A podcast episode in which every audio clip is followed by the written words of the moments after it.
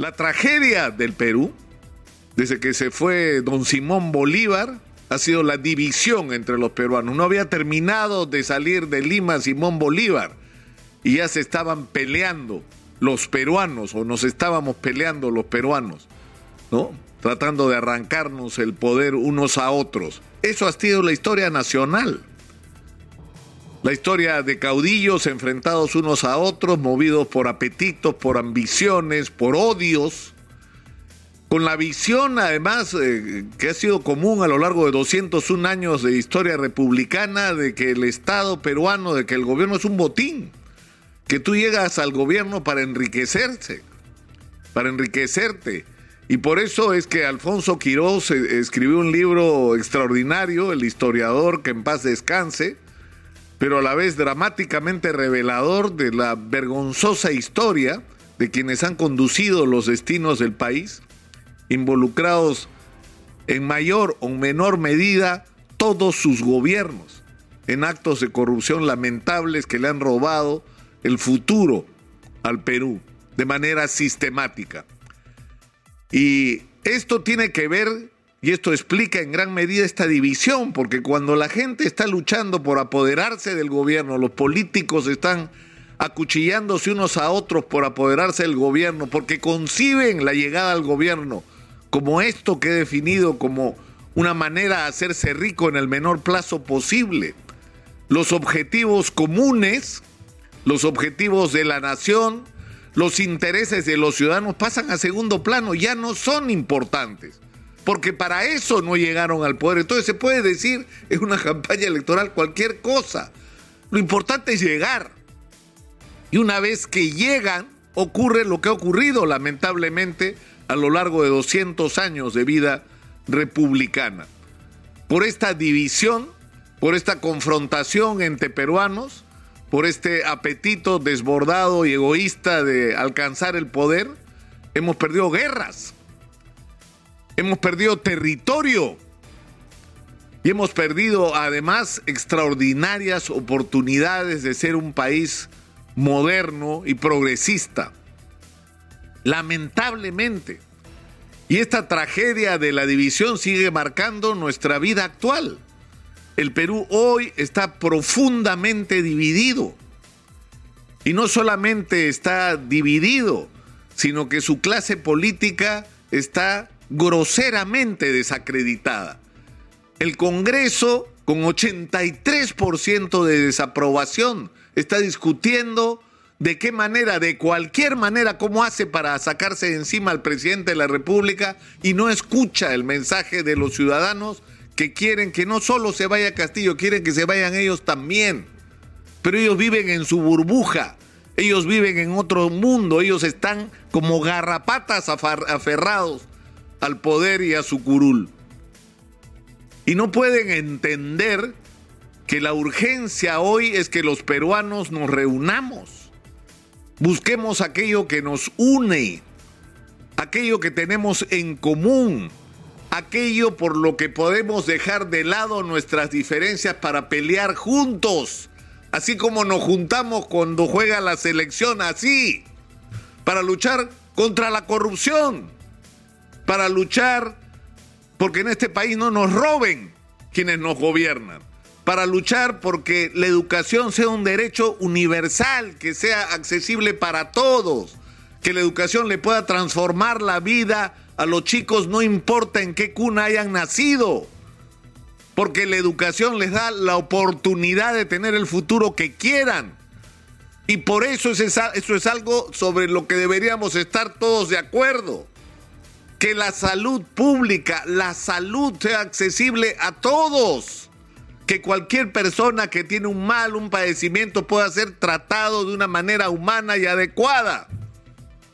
Que podamos salvar vidas porque tenemos una política de prevención de salud. Dígame si no podemos estar unidos alrededor de eso.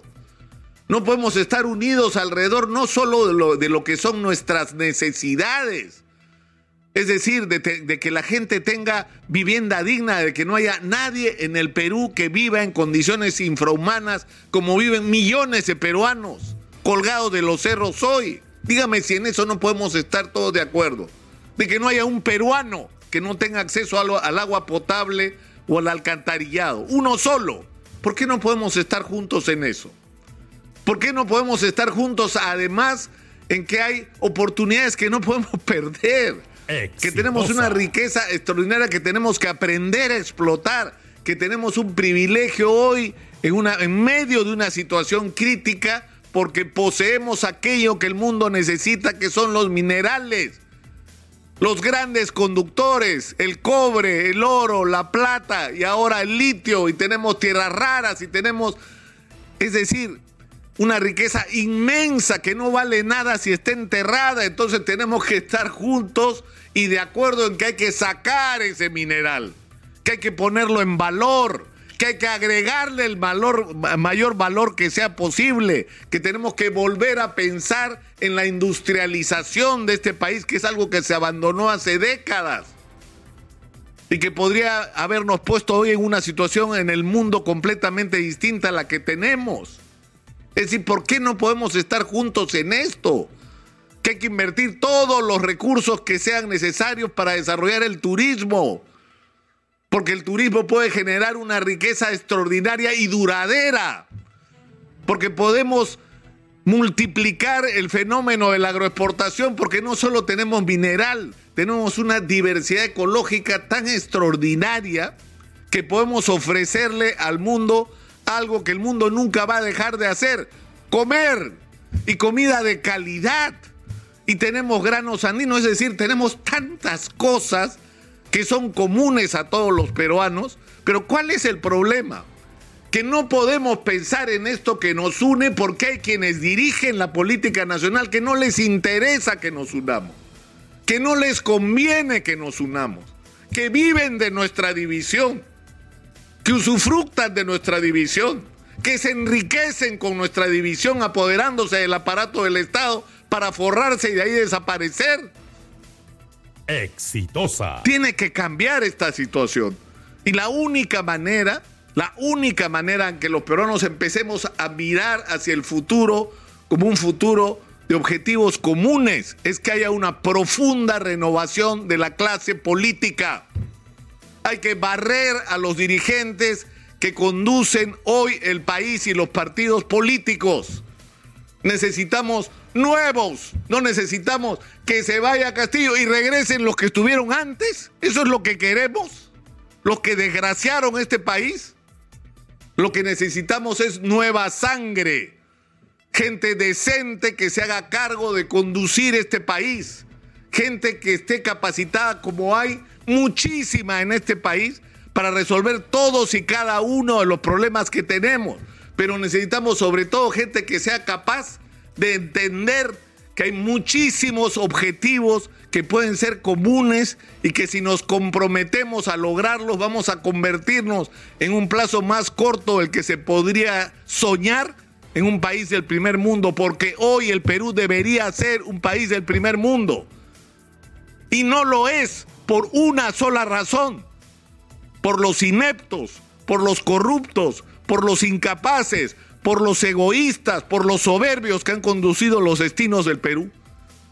Y tenemos que hacer un antes y un después. Yo creo que esta crisis que estamos viviendo hoy de gobernabilidad, donde lo que está en cuestión, insisto, no es solo que se vaya el presidente, no señor, la gente quiere que se vayan todos porque está harto la gente, la gente está harta de la clase política. Este momento nos tiene que servir para una gran renovación en quienes conducen las riendas del Estado peruano. Esta, así como la de la minería, es una extraordinaria oportunidad que no deberíamos dejar pasar. Hoy la discusión en el Perú no debe ser solamente si se va a Castillo y cómo se va y si se cierra el Congreso o no. la discusión debería ser quién es la gente que debería reemplazar a toda esta clase política que simplemente ha demostrado que no está a la altura de las circunstancias, pero ni de lejos.